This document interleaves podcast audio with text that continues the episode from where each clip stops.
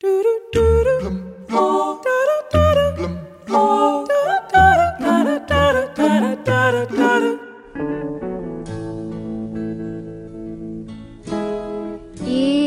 I should stay, I would only